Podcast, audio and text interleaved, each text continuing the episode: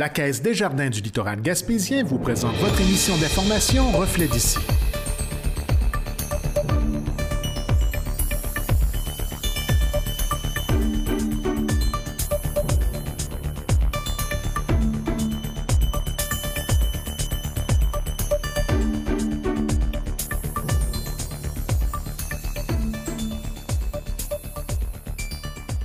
Bonjour et bienvenue dans votre Reflet d'ici. Cette semaine, votre émission des nouvelles locales et régionales est rendue possible grâce à la collaboration de Jean-Denis Laperrière et Marc Baird. Voici les principaux titres pour cette semaine.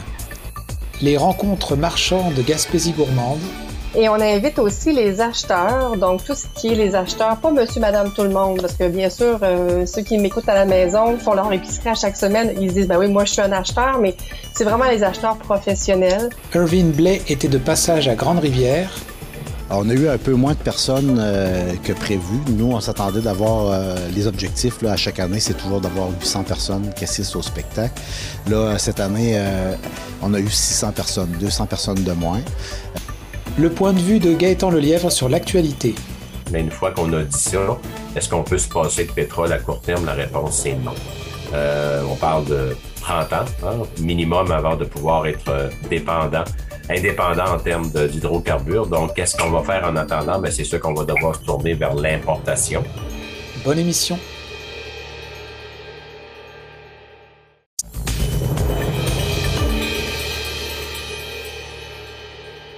C'est le 28 avril prochain qu'aura lieu la toute première édition des rencontres marchandes Gaspésie gourmande au centre des congrès de la Gaspésie, Carleton-sur-Mer. Ce salon commercial d'envergure régionale vise à mettre en relation les entreprises bioalimentaires de la région et différents acheteurs professionnels de l'hôtellerie, de la restauration et du détail afin de créer des opportunités d'affaires. On en parle avec Joanne Michaud, directrice chez Gaspésie Gourmande. Bonjour, euh, moi mon nom c'est Joanne Michaud. Euh, je suis directrice générale de Gaspésie Gourmande. Euh, je travaille dans le bioalimentaire depuis, on dirait que j'ai arrêté de compter, là, 12, 13, 14 ans. Donc, je suis dans ce merveilleux monde-là. Puis, chez Gaspésie Gourmande, ça fait six ans que je suis là à la direction. Et puis, en fait, Gaspésie Gourmande, on regroupe plus de 170 entreprises qui adhèrent à la marque, qui utilisent la marque euh, soit des producteurs transformateurs ou encore des, euh, des complices qu'on appelle, donc ceux qui servent, qui vont vendre les produits de nos membres producteurs transformateurs, qui eux aussi ont à cœur la mission de Gaspésie Gourmand. Donc, euh, on est une belle, un beau regroupement de, d'entreprises. Puis on a aussi un volet que les gens connaissent moins, les gens à la maison, mais le, le volet concertation agroalimentaire régionale aussi que l'on fait, en plus de la promotion et de la commercialisation peut-être pour ceux qui sont un petit peu moins, euh, on va dire, initiés, le terme, qu'est-ce que tu entends par le terme bioalimentaire? Ah, pour nous, souvent les gens associent ça à biologique, mais ce n'est pas restrictif à biologique. Pour nous, le bioalimentaire, c'est vraiment tous les chaînons de donc de la production agricole à la à, la transformation bioalimentaire qui peut être des produits agricoles ou des produits marins. Euh, on va parler de la distribution, du marché du détail. Donc c'est tous les chaînons, toutes les chaînes de la de, l'approvisionnement de l'assiette euh, du champ à l'assiette, si tu me permets l'expression. Là. Donc, le, bio, le bioalimentaire inclut euh, les productions biologiques, les productions non biologiques. Donc, c'est vraiment la grande famille du, euh, du secteur de l'alimentation, si tu veux. Là. Donc, voilà. Alors, nous, on parle aujourd'hui, c'est pour un événement particulier qui va avoir lieu le 28 avril prochain. Est-ce que tu voudrais peut-être nous introduire un peu de quoi ça va traiter? Oui, en fait, euh, effectivement, comme tu le disais, Marc, le 28 avril, première édition de nos rencontres marchandes Gaspésie gourmande. Euh, nos rencontres marchandes, première édition qui a lieu à Carleton-sur-Mer. Donc, euh, et pour cette première édition-là, étant donné que ça fait longtemps qu'on s'est vu, qu'au niveau, puisque le contexte là, sanitaire ne permettait pas beaucoup de se voir, on a décidé de le faire régionalement. Donc, toutes les entreprises de production, de transformation alimentaire de la Gaspésie euh, sont invités à cette activité-là, à ce salon-là. En fond, c'est un salon professionnel, un salon commercial et professionnel. Et euh, on invite les producteurs transformateurs à être là à titre de euh, à titre de producteurs qui auront un kiosque, qui vont pouvoir parler de leurs produits. Et on invite aussi les acheteurs, donc tout ce qui est les acheteurs, pas monsieur, madame, tout le monde, parce que bien sûr, euh, ceux qui m'écoutent à la maison font leur épicerie à chaque semaine, ils se disent, ben oui, moi je suis un acheteur, mais c'est vraiment les acheteurs professionnels. Donc, euh, les, les acheteurs de l'hôtellerie, de la restauration, du détail, on a même quelques CPE qui vont venir aussi à cet événement-là. Et l'objectif, c'est de les faire se rencontrer, c'est faire du maillage entre des acheteurs et des producteurs transformateurs pour que les produits euh, Gaspésie gourmande, les produits gaspésiens soient davantage mis au menu des restaurants, dans les tablettes des épiceries ou encore au menu de nos tout-petits dans les CPA. Alors justement, je, me souviens quand on s'était rencontrés il y a quelques années, le sujet était déjà un peu sur la table. Puis euh, je, comprenais qu'il y avait un enjeu, c'était euh, ben, un enjeu économique, parce que souvent les gens qui achètent en gros, bah, peuvent se procurer euh, des quantités de, produits peut-être plus moins chers à l'extérieur. Et là, c'est le défi qu'ils ont aujourd'hui. Est-ce que avec l'achat local aujourd'hui, est-ce qu'on peut l'associer avec plus cher, moins cher, ou est-ce que c'est quelque chose maintenant qui peut s'adapter euh, euh, Si on prend par exemple le cas d'un hôpital, une CPE ou d'un restaurant qui doit se fournir en quantité et doit se fournir au niveau local, est-ce que c'est réaliste?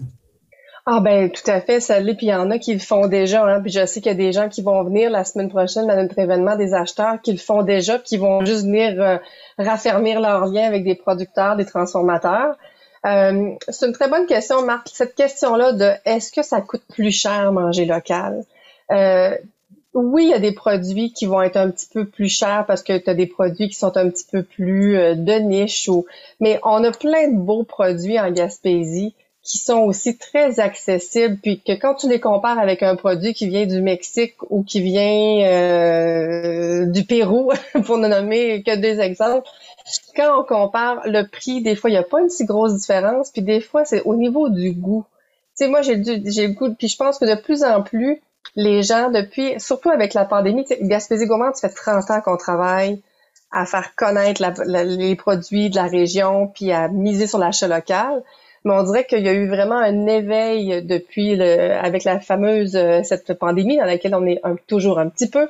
Euh, donc, euh, les gens sont sensibles à ça et oui, il n'y a pas juste le coût, ce que ça coûte dans le portefeuille, c'est il y a, y, a, y, a, au niveau du goût, au niveau de l'accessibilité, de la traçabilité. Tu sais, les produits du site, tu sais d'où ils viennent, tu connais le producteur au bout de ton rang ou c'est à 132 qui le produit. Donc, donc je, te dirais qu'il y a des belles portes qui s'ouvrent plus que jamais.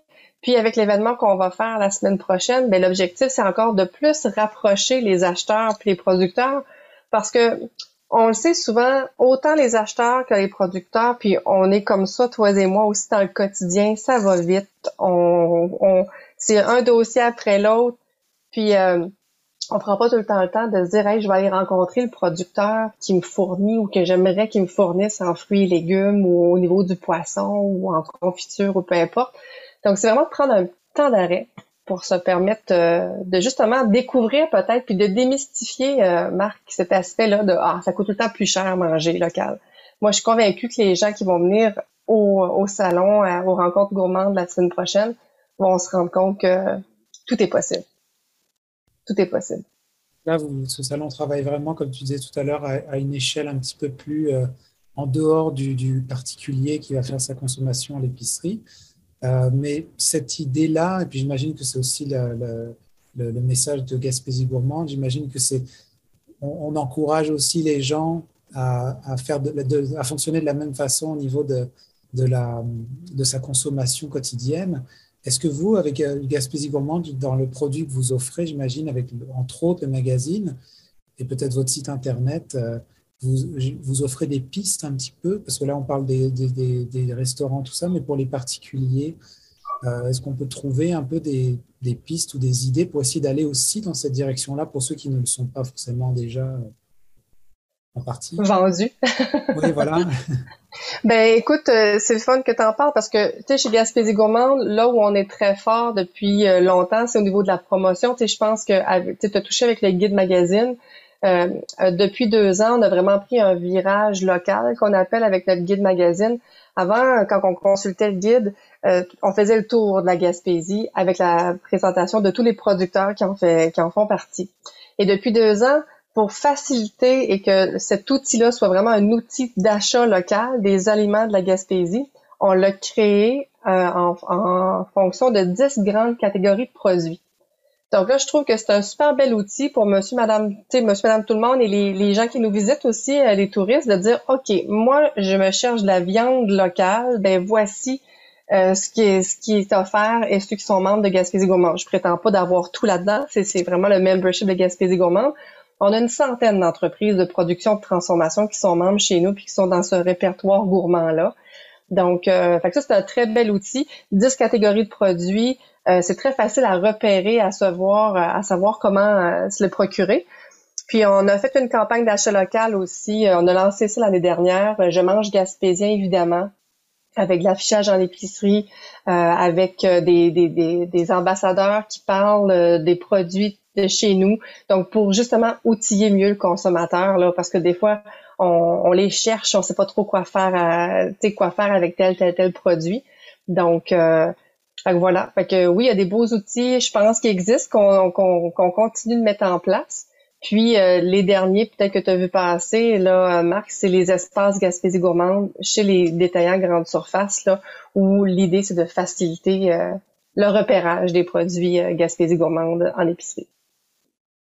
Alors, puis là, pour revenir un petit peu à l'événement, si, je, si on est un, justement un, un, producteur ou quelqu'un qui, qui, qui, fait de l'achat en grande quantité pour de la restauration ou autre, euh, et qu'on n'est pas encore dans ce créneau-là, je sais qu'il y a le salon, j'imagine que c'est ouvert un peu, à, ils ont accès à, cette, à cette place-là avec une inscription, j'imagine, puis après ça, ils peuvent oui. contacter.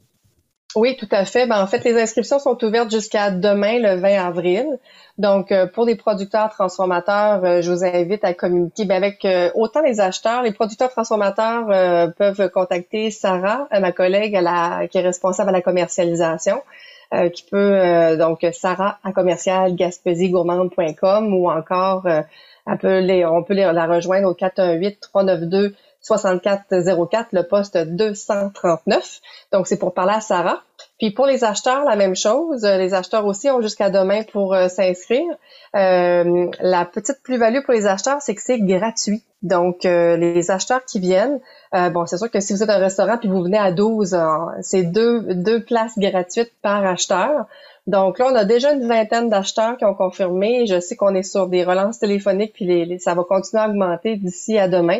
Donc, euh, mais oui, il y a encore de la place. Euh, c'est le temps de s'inscrire. Vous avez jusqu'à demain, le 20 avril, pour le faire. D'accord. Donc là, c'est une première édition là pour conclure. Est-ce que cette, euh, c'est quoi le, comment toi tu, tu vois le, je sais que c'est une projection peut-être plus à long terme, mais au final, c'est vous prenez cette direction là parce que vous rêvez, j'imagine, à, à, quoi? Ben en fait, on est rendu là parce que on rêvait de, tu sais, quand on s'est, on s'est parlé euh, il y a quelques années, tu as couvert un de nos événements, euh, on rêvait d'être plus présent à Gaspésie Gourmande au niveau de la commercialisation, d'appuyer plus nos membres en termes de commercialisation puis de mise en marché. Puis, euh, on a été capable d'attacher du financement pour avoir une ressource qui est rentrée dans nos rangs, notre, notre Sarah, à, à nous, notre responsable de la commercialisation, qui est rentrée en poste l'année dernière, en janvier 2021 puis on s'était dit, avec cette ressource-là, on veut outiller plus nos, membres, euh, outiller plus nos acheteurs. Puis nos acheteurs nous disaient, on veut sortir de notre quotidien, aller les rencontrer, on prend pas toujours le temps. Fait que c'est vraiment venu d'un besoin du milieu, des producteurs, des acheteurs qui nous ont dit on veut créer des occasions d'échange. Donc c'est pour ça qu'on fait ce salon-là euh, cette semaine, en fait la semaine prochaine. Puis là, il est un peu à plus grande envergure, mais euh, après, on veut en faire des plus petits à l'échelle d'autres MRC. Là, on l'a fait plus gros parce qu'on s'est dit, ah, là, les gens ont le goût de sortir, puis ont le goût de se voir. Je pense qu'on va avoir le, goût de se voir puis de sortir encore dans six mois. Mais euh, au courant de la prochaine année et demie, on aimerait en faire dans d'autres euh, dans d'autres MRC. Puis ce que j'ai peut-être le goût d'ajouter, ce que j'ai pas dit par rapport à l'événement de la semaine prochaine, parce que je suis pas certaine que ça va être comme ça dans toutes les autres, vu que lui, on l'a fait en plus grand déploiement. Euh, oui, il va y avoir euh, les producteurs transformateurs qui sont là avec leur kiosque pour démontrer leurs produits, parler de leur savoir-faire et tout ça. Puis les acheteurs, on veut faire en sorte de créer des rendez-vous planifiés. Donc, les, les, acheteurs nous indiquent quels produits ils ont le goût d'avoir, puis nous, on va essayer de faire le match parfait. Bien sûr, il y aura des rencontres spontanées. mais sur place aussi, la chance que vont avoir tout ce beau monde-là, c'est on compte sur la, la, présence de Yannick Ouellette, qui est un chef euh, ici en Gaspésie, qui, qui, est un amoureux des produits Gaspésie gourmands, qui travaille avec ces producteurs-là, puis ces, produits ces produits-là depuis 20, plus de 25 ans. Il va être là pour faire des démonstrations culinaires. Donc, pour tout l'aspect démystifier, euh, c'est euh, on peut on peut rien faire ou c'est la grande gastronomie, les produits Gaspésie gourmands, mais non. Euh, Yannick va être là pour le démontrer une fois de plus. Puis il va être, euh, il va être euh, accompagné de son, son collègue, son homologue chef de bar, Antoine Vendette, qui va être là aussi, qui va être lui pour être le côté mixologie, parce que nos distilleries, nos microbrasseries, euh, c'est, il y a des belles, il y a des belles choses à faire aussi avec ces produits-là, au niveau de la restauration entre autres là. Donc, euh, puis bien sûr, ben tant qu'à avoir tout ce beau monde-là avec lui, il va avoir un dîner au saveur Gaspésie Gourmand qui va être offert. Donc, euh, fait que ça va être un bel événement. Euh, bel événement. Puis on, on est rendu là parce que c'était une demande du milieu, puis on avait le goût de créer ces occasions d'affaires-là. On veut qu'il y ait de la business, là. on veut que ça se brasse des affaires la semaine prochaine. Euh, merci beaucoup pour ton temps, puis on vous souhaite un bon, euh, justement un bon événement pour la, semaine prochaine. Super, ben merci beaucoup.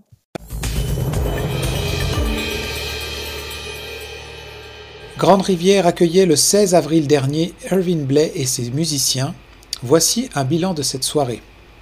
La soirée country organisée par le comité des loisirs de Grande-Rivière a permis d'avoir une belle soirée malgré certains facteurs qui n'ont pas permis d'avoir le nombre de spectateurs souhaités. Kent Moreau, directeur général de la ville de Grande-Rivière, nous dresse un bilan de cette soirée. Ben, le spectacle de samedi, c'était un super spectacle. Euh, Irving Blitt à son meilleur. Il était en tout cas très content de faire un retour. Euh, il, a, spécifié en début de spectacle le fait que son début de carrière, ça s'est déroulé à Grande-Rivière dans le temps de Chapeau, les premières années de Chapeau nos artistes.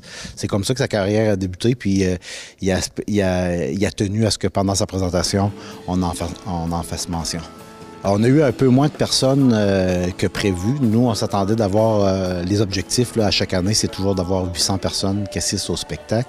Là, cette année, euh, on a eu 600 personnes, 200 personnes de moins. par contre, les 600 personnes présentes, ben, ça nous a permis au moins de couvrir nos frais fait de gros bénéfices avec, euh, avec ce spectacle-là. Mais euh, les gens étaient contents de revenir à la formule euh, présentielle. C'est sûr qu'il y avait il y a certains éléments qui, qui a fait en sorte qu'il y avait moins de monde. On, a vu en fin de semaine le début de la pêche au crabe. Donc les capitaines avec leur équipage étaient, étaient absents. Et en plus, le travail d'usine a recommencé aussi pendant la fin de semaine. Donc on s'attendait qu'il y aurait eu moins de personnes un peu. Puis on a vu aussi la COVID qui est très active dans le secteur.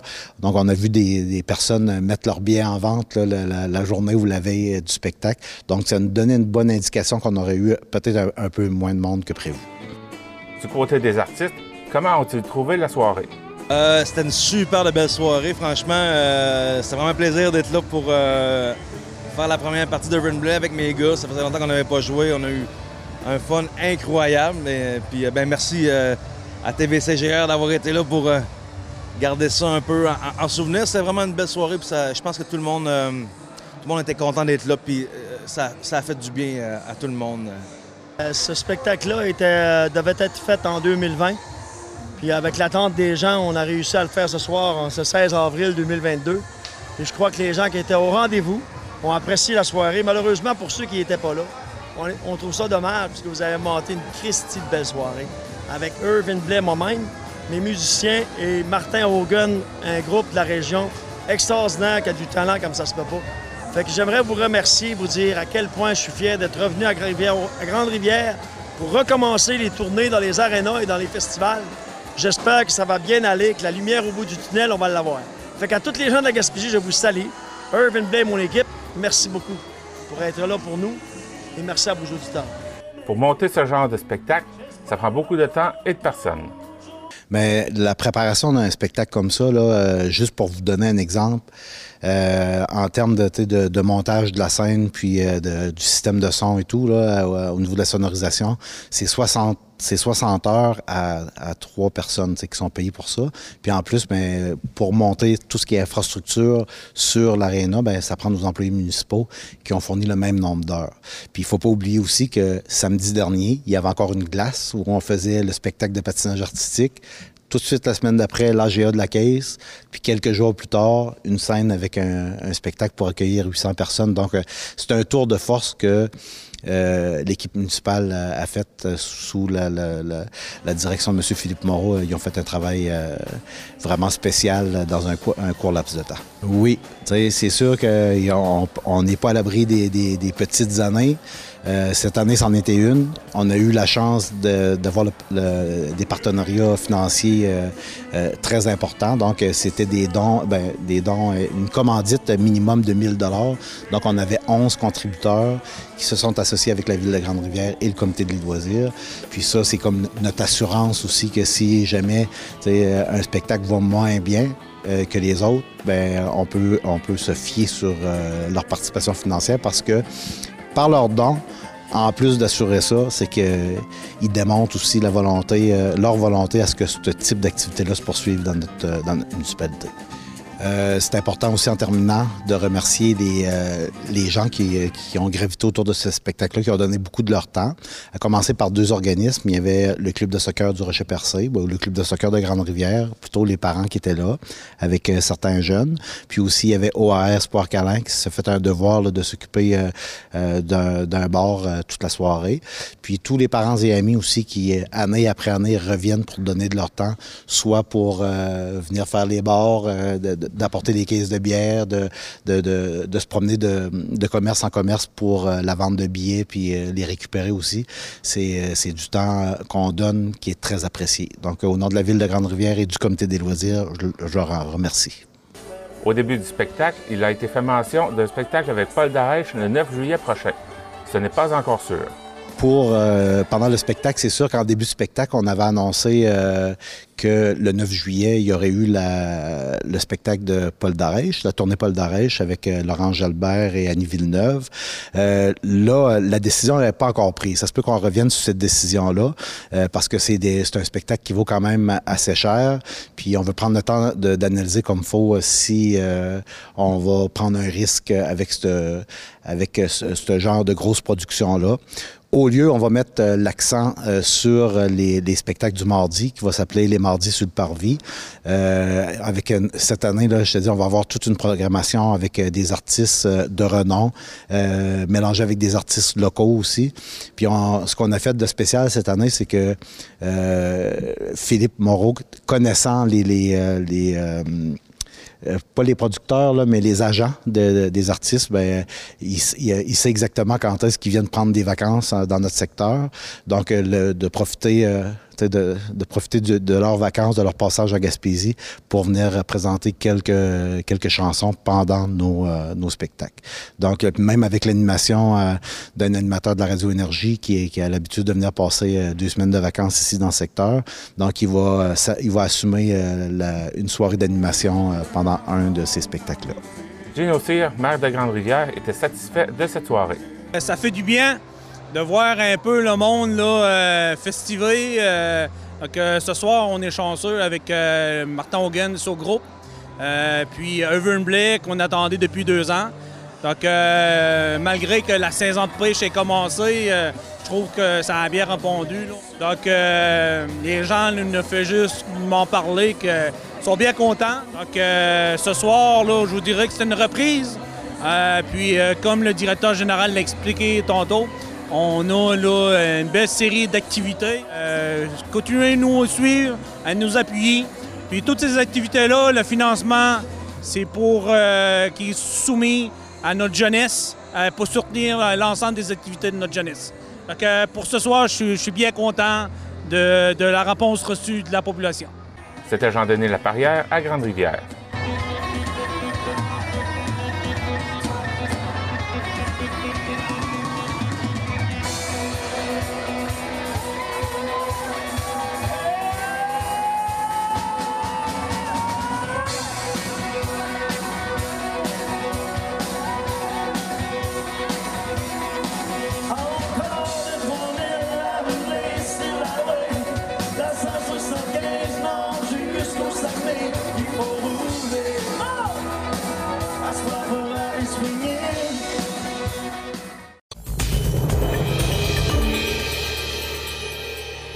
Cette semaine, on rencontre Gaëtan Lelièvre pour parler de trois sujets d'actualité qui concernent notre région.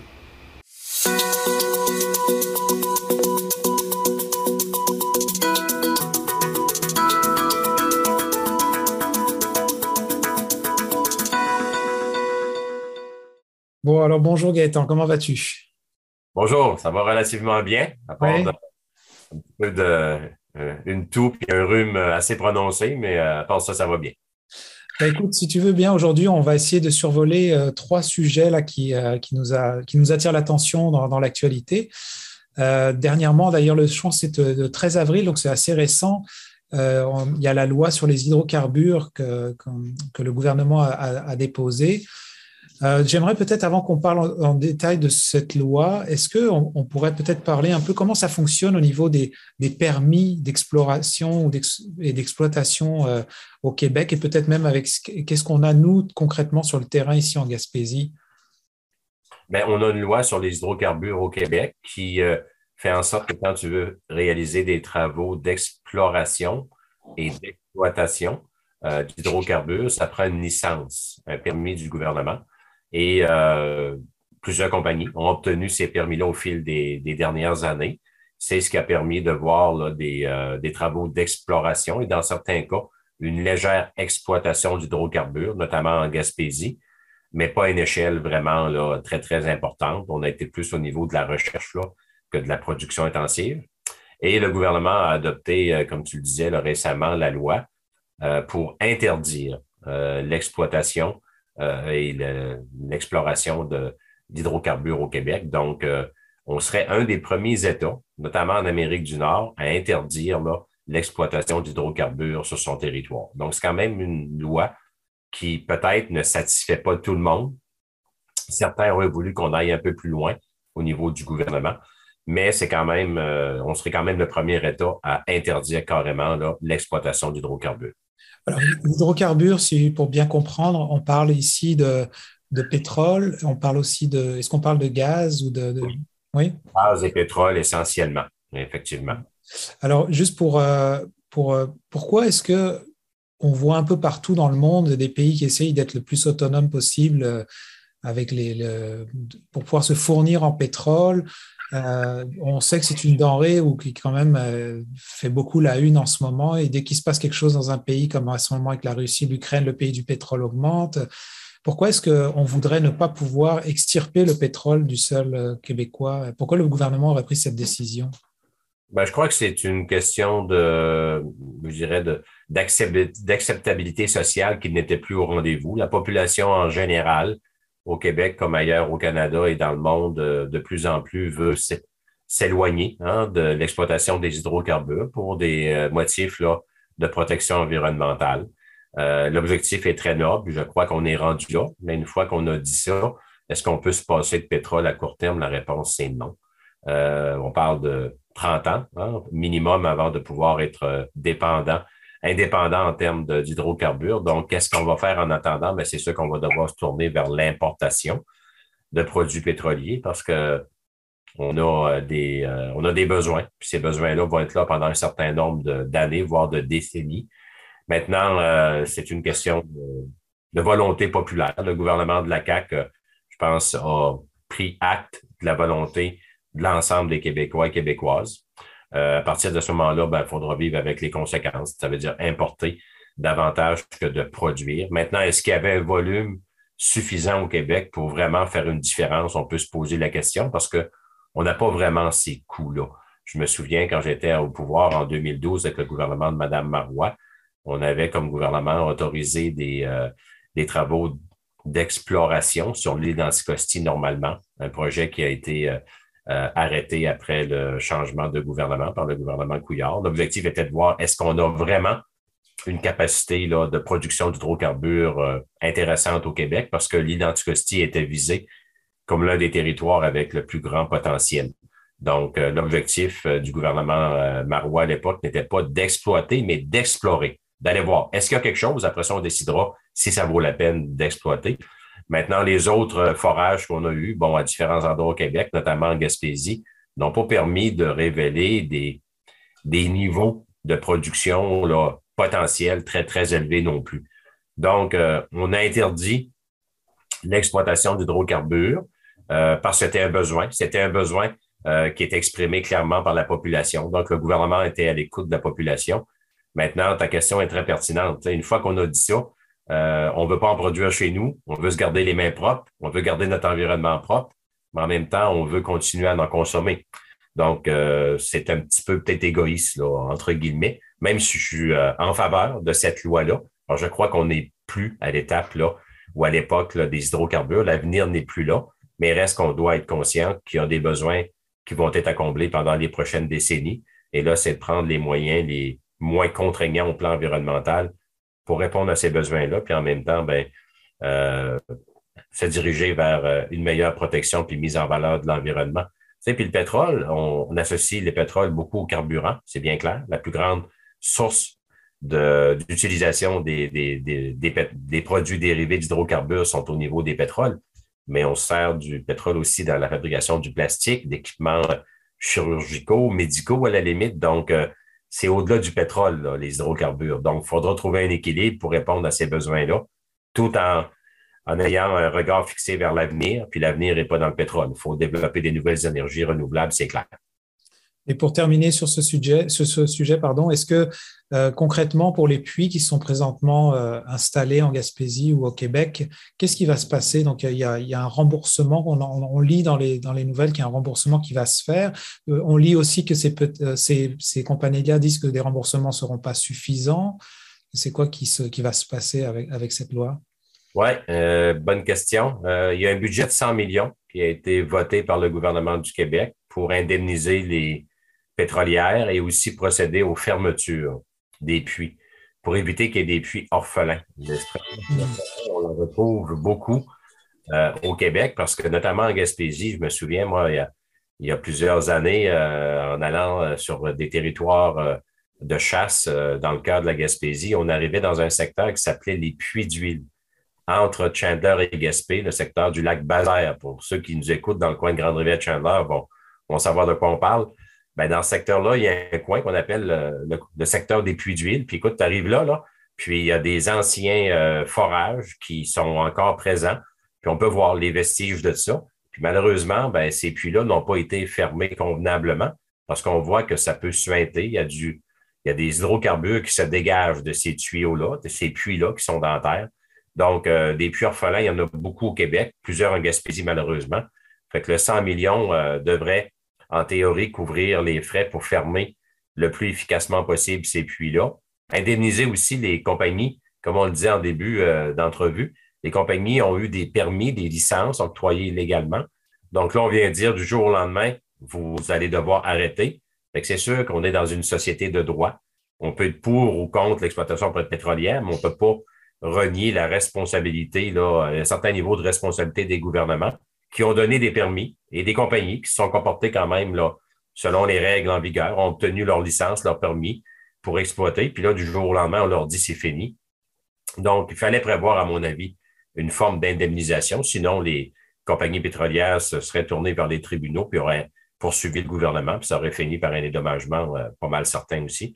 Donc, euh, un élément très important où les régions, nos leaders, euh, nos élus en région vont devoir être vigilants c'est-à-dire s'assurer que ces puits-là, euh, qui sont présents partout sur le territoire, puis même ceux qui ont été oubliés, puis qui datent de plusieurs décennies, ben, que ces puits-là soient également fermés de façon la plus sécuritaire possible. Puis je dis bien la plus sécuritaire possible parce que on va s'entendre, il n'y a rien qui est éternel. Là. Que la fermeture des puits se fasse avec du béton, avec de l'acier, euh, à un moment donné, hein, l'usure du temps vient à bout de tout. Donc, ce qu'on peut souhaiter, c'est que les meilleures techniques soient utilisées pour fermer ces puits-là, puis qu'il y ait un suivi euh, qui se fasse de façon régulière par les autorités gouvernementales. Si jamais il y a des bris, il y a des, euh, il y a des fuites qui se fassent, ben, il faut qu'il y ait un contrôle, puis que ça soit corrigé euh, lorsque ça se produira, parce qu'on peut prévoir que dans 50 ans, dans 100 ans, il risque d'avoir des, des travaux à faire pour resolidifier la fermeture de ces puits-là. Hein. Puis là, on est juste à la phase d'exploration. Euh, ça me fait penser un peu au nucléaire. Il faut traiter euh, les déchets. Qu'est-ce qu'on fait avec ça? Comment est-ce qu'on gère ces choses-là? Ben, en tout cas, merci pour, pour ce, reflet ce, sujet-là. juste pour parler maintenant un peu d'un sujet un peu plus local au niveau de Gaspé. là, tu me parlais, tu me partageais un peu l'historique, un peu des artefacts de l'expropriation de Forillon. Alors, c'est sûr que le parc Forillon, bon, il y a toute une histoire autour de ça. Euh, est-ce que tu pourrais peut-être nous, rappeler un peu l'historique de ces artefacts-là et de, ce que tu m'as partagé tout à l'heure? Oui, euh, c'est un sujet qui revient à l'actualité. On avait, avait discuté il y a quelques années, ben, je la région, c'était, il y avait eu plusieurs euh, discussions dans les médias là, de par divers intervenants il y a quelques années. Euh, c'est toute la question des. Quand on dit artefacts, là, c'est les, objets, les antiquités, hein, les objets qui ont appartenu aux familles expropriées de Forillon. Ben, on sait que le parc Forillon, le gouvernement fédéral de l'époque, a exproprié les gens et a pris possession de plusieurs biens. Exemple, euh, il y avait du matériel pour euh, dans les granges, dans les fermes, des matériels qui servaient bon à, à, la culture, etc. Ça peut être des charrues, ça peut être des équipements pour euh, transformer le lait. Ça peut être euh, dans les maisons, il y avait des meubles à l'époque, etc. Donc, euh, tous ces meubles-là, c'est énorme la quantité. on parle de milliers d'objets. Ben, ça a été saisi ou ça a été acquis par le gouvernement fédéral. Ça a été entreposé, c'est entreposé depuis les années 70 à Québec et je crois que c'est à Hull ou Gatineau. C'est sur la rive sud, là, ce n'est pas Ottawa, c'est à Hull ou Gatineau, une des deux villes où il y a des entrepôts euh, qui sont, euh, euh, qui sont dédiés à ces utilisations-là, c'est-à-dire de préserver les antiquités avec des taux d'humidité, de chaleur contrôlés, etc. Donc, nos, nos artefacts du parc Forillon, des familles de Forillon, des expropriés, sont entreposés à Québec et sur la rive sud là, de l'Outaouais depuis des décennies. Il y a eu des mouvements en région pour rapatrier nos artefacts, nos antiquités, nos objets qui sont très symboliques. Hein. Il faut se rappeler que le parc Forillon est le dernier parc national qui a été constitué par le gouvernement du Canada à partir d'une expropriation. Puis on sait que l'expropriation de Forillon s'est faite de façon très euh, spéciale. Hein. Puis je vais être poli en disant spécial, ça a été fait de façon assez cavalière et certains vont même dire jusqu'à sauvage. Oui, parce que juste euh, une parenthèse, c'est parce que si on est rendu à se demander comment est-ce que des gens ont pu quitter chez eux sans ramasser leurs affaires, c'est ça que je comprends dans le fond. S'il y a des milliers d'artefacts qui sont retrouvés quelque part, c'est que les gens n'ont même pas pu récupérer leurs affaires personnelles. Il y en a qui ont eu le temps de le faire, euh, mais à la fin du processus, ça a été euh, accéléré. Ceux qui n'ont pas accepté les offres d'expropriation, qui ont résisté, eux avaient des délais très serrés. Même, je me souviens, avoir entendu l'ex-directeur de la police municipale à Gaspé, M. André Chrétien, me raconter là, comment ça s'était passé parce qu'il avait demandé l'assistance de la police municipale, la Sûreté du Québec, euh, euh, la Gendarmerie royale était là sur les dernières semaines pour évacuer de force les gens. Même, on nous disait, là, certaines familles, les dernières, ont été évacuées, sorties de force par la police et on brûlait leur maison carrément devant eux. Là. Ça, puis de toute façon, il y a des documentaires à Radio-Canada qui le démontrent. J'invite les gens qui sont sceptiques à aller euh, voir les preuves de ça. Donc oui, il y a des gens qui n'ont pas pu euh, ramasser leurs choses. Là. Peut-être que certains aussi à l'époque ont dit, moi, je suis indemnisé, j'ai tel montant, puis euh, j'ai plus besoin de ça, je déménage, j'ai pas besoin de mes équipements de ferme, etc. Probablement qu'il y, a, une partie des gens qui ont laissé ça par choix mais d'autres n'ont pas eu le choix. Ça a été fait de façon assez cavalière, surtout sur les dernières expropriations. Donc, ces, objets-là sont entreposés à Québec et euh, dans l'Outaouais. Puis, ce, que la région voulait, notamment les, familles des expropriés de Forillon, on souhaitait rapatrier en Gaspésie ces artefacts-là, ces, souvenirs familiaux, tout ça, des objets qui relatent l'histoire du passé de Forillon, puis possiblement les mettre en valeur. Donc, on s'était tourné vers le musée de la Gaspésie. Donc, le musée a entrepris une négociation avec le gouvernement fédéral pour pouvoir rapatrier les fameux objets. Mais finalement, on apprenait cette semaine, il y a eu comme une nouvelle qui est arrivée à l'improviste. On se demande d'où ça vient. Ça arrive comme du champ gauche. Ce qu'on entendait, ce qu'on pensait, en tout cas la plupart des gens, puis même le regroupement, il y a un regroupement des familles expropriées de Forillon qui suit le dossier, qui est toujours très active, une Madame Rochefort, Marie Rochefort, qui est la présidente. Ben, ces gens-là disent, nous, on ne savait pas que le dossier avait fait l'objet d'un constat d'échec finalement. On pensait que c'était toujours en discussion, mais finalement, on, a appris par euh, Radio-Canada, Gaspésie de la Madeleine, que finalement, probablement que le projet n'aura pas lieu parce que le coût d'un futur bâtiment serait autour de 5 millions de dollars. Le musée de la Gaspésie dit qu'il n'a pas les moyens pour réaliser un tel bâtiment. C'est immense, c'est très, très, très grand. Puis, euh, il semble qu'on ait jeté la serviette. Puis ça, c'est l'élément nouveau. Euh, qui n'est pas de développement positif, on le savait, parce que s'il y a eu des bonnes nouvelles, on en aurait entendu parler, surtout qu'on sort de deux campagnes électorales assez rapprochées. Il n'y a pas eu d'annonce. Mais qu'on apprenne cette semaine que finalement, euh, ça n'aura probablement pas lieu, le projet, et ça, ça a surpris beaucoup de monde. Puis, j'ai l'impression que c'est une nouvelle qui va faire parler beaucoup dans les prochaines semaines. Puis moi, ce que, ce que je trouve spécial là-dedans, ben, c'est qu'on apprenne finalement que le processus est pratiquement il y a peu de chances que ça se réalise, le transfert de nos artefacts du parc Forillon en Gaspésie, puis qu'on semble accepter ce refus-là du fédéral sous prétexte que le coût de 5 millions de dollars serait euh, trop élevé, puis que le musée de la Gaspésie n'a pas les moyens.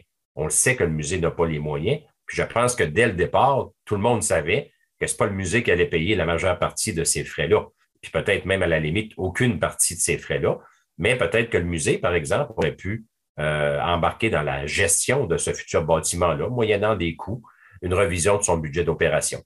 Mais euh, la nouvelle qu'on a eue cette semaine nous a surpris parce que c'est comme si le dossier était pratiquement mis aux oubliettes, puis il fallait accepter cette décision-là.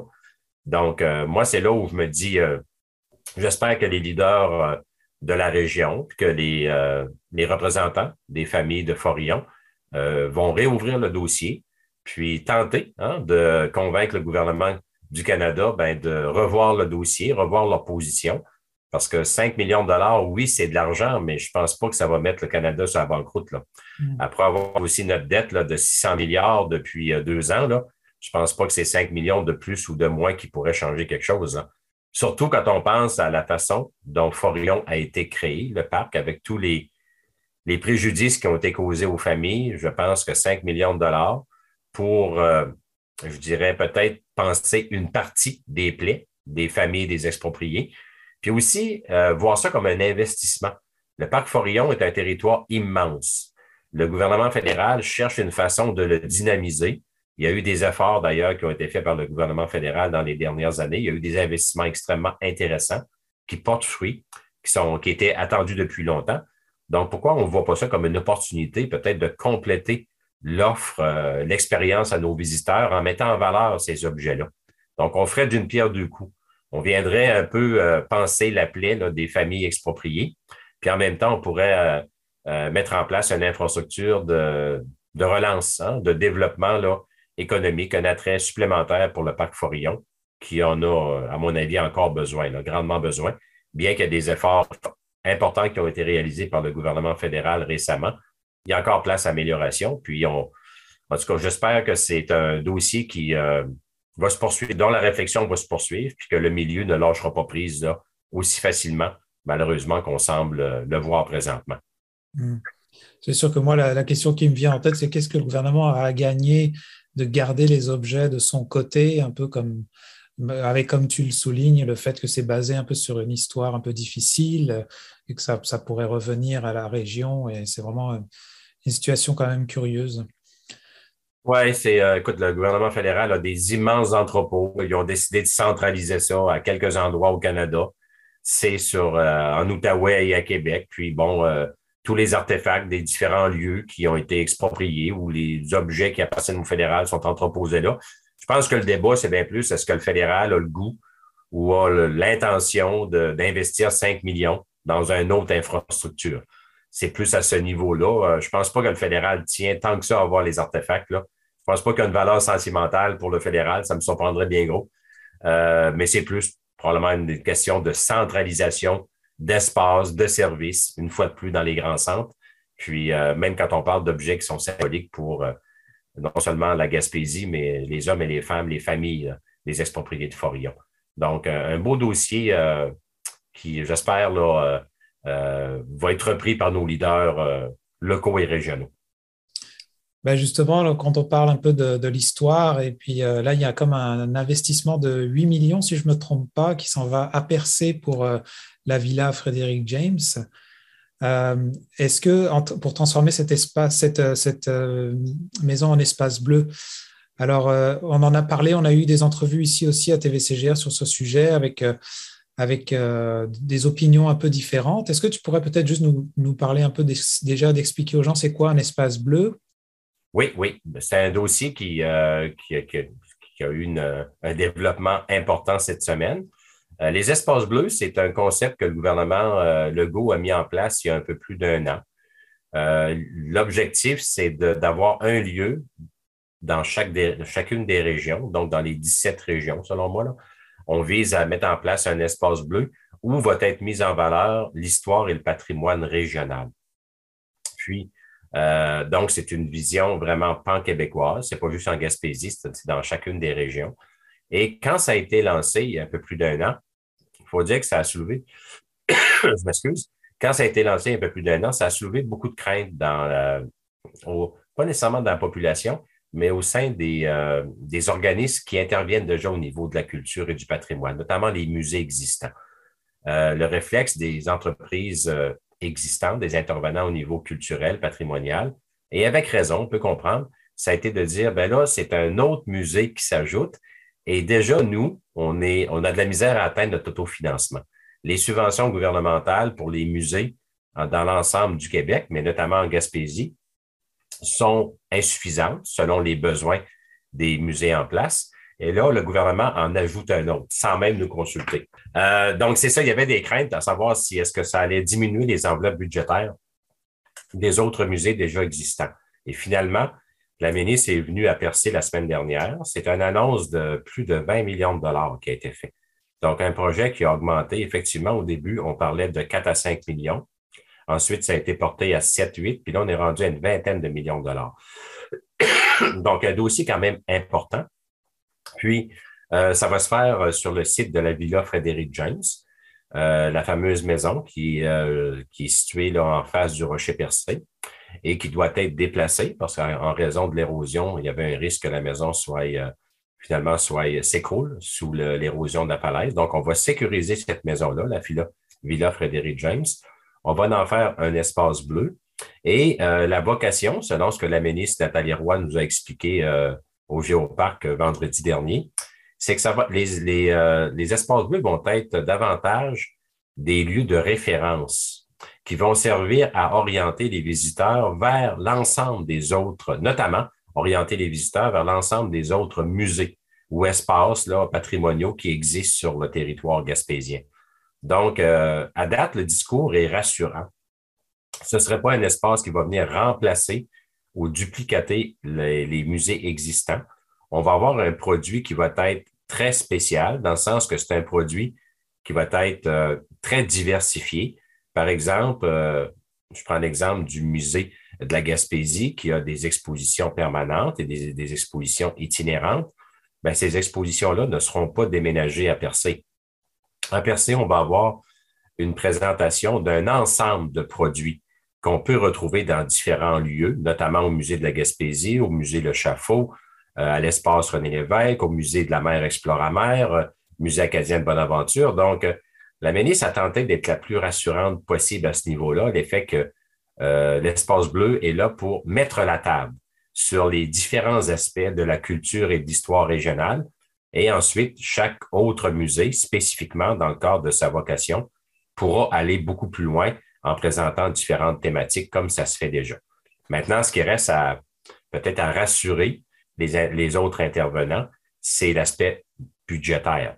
Euh, par exemple, je dis un exemple, s'il y avait 20 millions de budget d'allouer au musée de la Gaspésie, à l'ensemble des musées en Gaspésie, ben, est-ce que ce même 20 millions-là va être maintenu pour ne pas qu'on en prenne une partie pour éponger les frais d'opération de ce musée supplémentaire-là qui est l'espace bleu? La ministre nous a dit que non, il n'y avait pas de problème et même que les budgets annuels réguliers avaient été majorés.